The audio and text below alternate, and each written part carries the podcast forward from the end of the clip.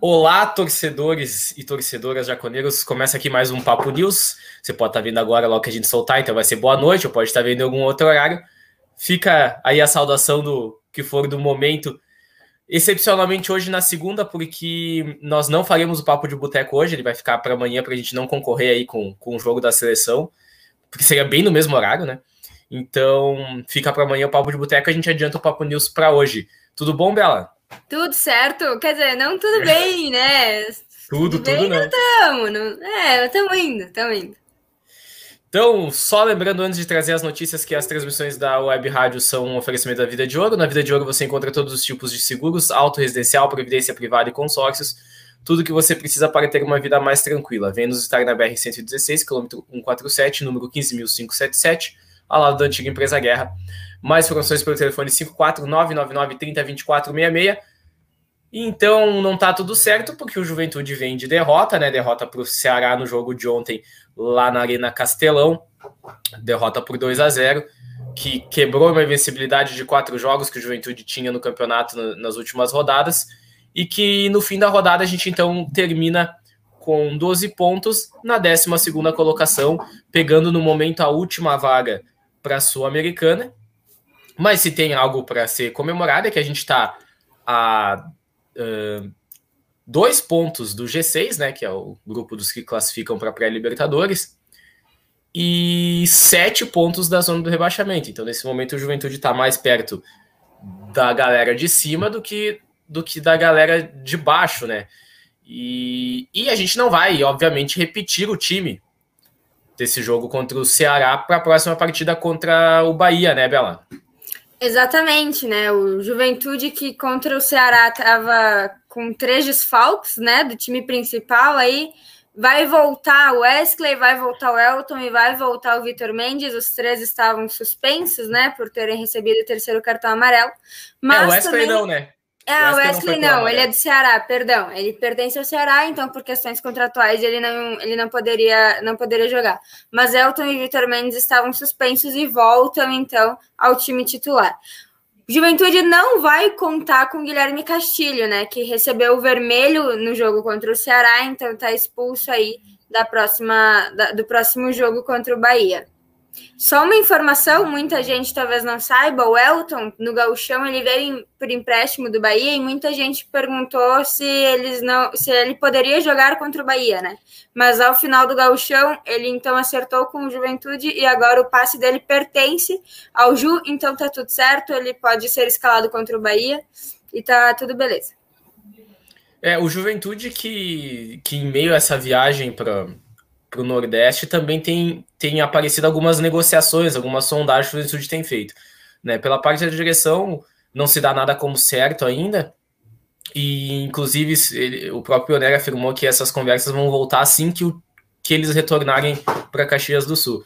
Mas o Juventude está em busca de centroavante, a gente sabe da necessidade, no momento a gente tem o Peixoto e o Robertson se recuperando de lesão, quando o Peixoto não pode jogar, geralmente a gente tem que improvisar alguém ali. É, foram falados especificamente em dois nomes, né, o nome do Ricardo Bueno, que inclusive um jornalista da ESPN chegou a cravar como acertado, ainda não está acertado. É, o Ricardo Bueno, que já fez algum gol no Juventude, né, quando, quando a gente enfrentava ele, e que o Juventude já há algum tempo busca a contratação dele, é uma opção.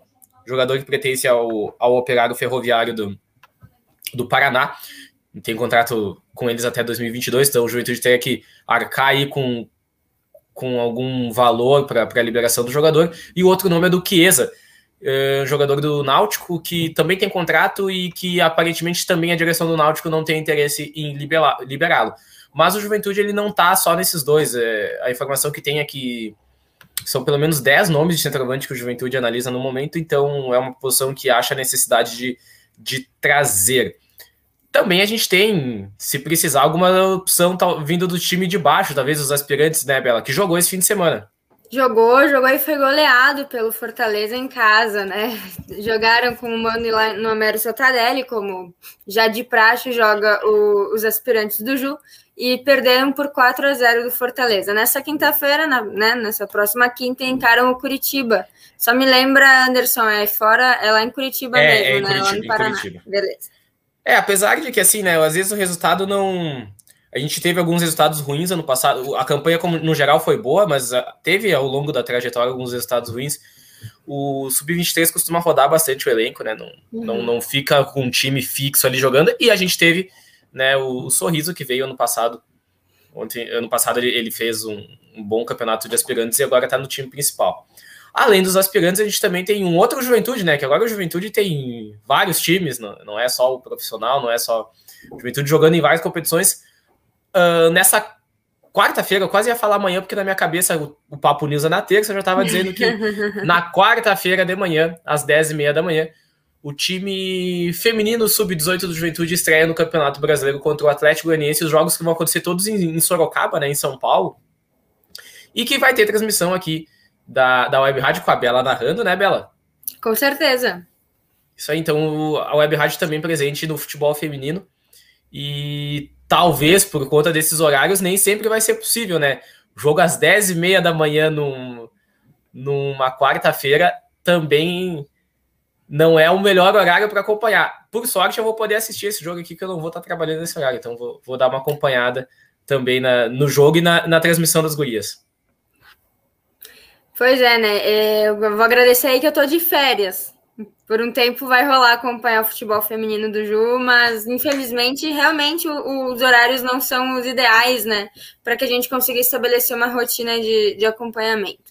Uh, além disso, a gente aqui na Web Rádio também faz a Liga do Cartola, né? Onde estamos todos nós da rádio sendo esmagados é. por três participantes, né? Tem o UFC Jaconeiro que por é, três. Por vários, por, né? Mas por, por 23, mais ou menos, assim, que estão na nossa frente. Né? Mas, assim, vamos combinar que esses três estão esmagando todo mundo, né? Em primeiro lugar, hoje, o campeão, que eu acho que vai. E é o líder desde a primeira rodada, se eu não me engano, né? Então. De ponta a ponta. É, tá bem complicado. O FC Jaconeiro, tá, o Rodrigo C vem em primeiro lugar. O G Bragé do, G, do Jason, espero ter falado o nome certo. O Bragé vem em segundo lugar. E o Zinado Vídeo do Júlio vem em terceiro lugar. Aqui na rádio a gente tem a nossa briga interna, né? Por, por questão mesmo de orgulho. Tem o Mauro em primeiro lugar, o Anderson em segundo e eu em terceira.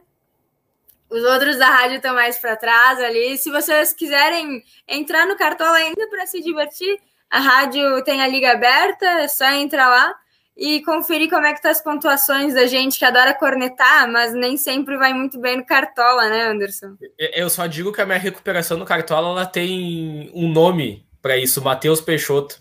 Peixoto. Me rendeu alguns pontos nas últimas. Não na última, né? Na última ele é, zerou, é, infelizmente mas. não. Nas, nas outras vinha me rendendo alguns pontos como capitão do meu time no Cartola.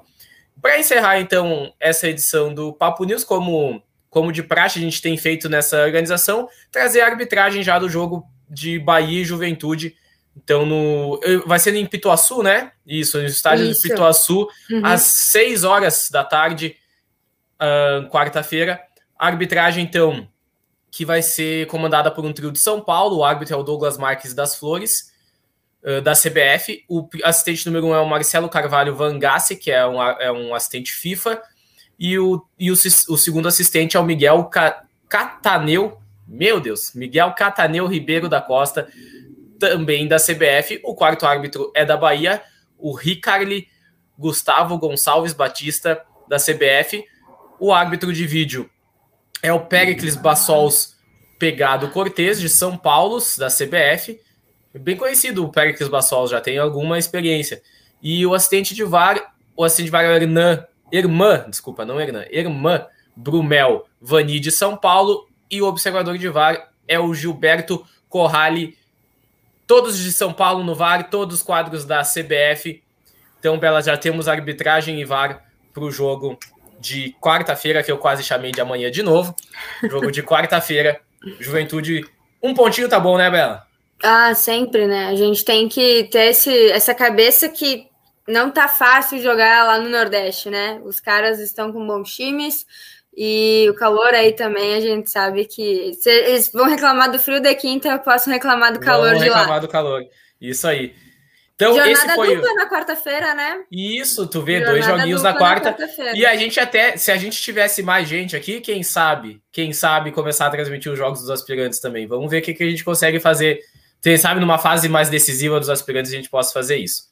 O que nos então, lembra, gente... né, Anderson, que se você é aí juventudista maior de idade, né, por questões aí de imagem, questões é, legais, é, que, questões realmente da lei, quer participar aí com a gente da rádio, fazer um programa teste e tal, nos chama no Insta que a gente está sempre muito de coração aberto, querendo quanto mais juventudistas, melhor.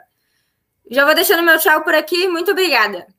Isso aí então, gente, amanhã é Papo de Boteco, né? Nessa terça-feira tem Papo de Boteco, quarta-feira tem duas transmissões, e no, ao longo da semana a gente vai retomando a rotina normal da, do cronograma da rádio aqui, como vocês já estão acostumados.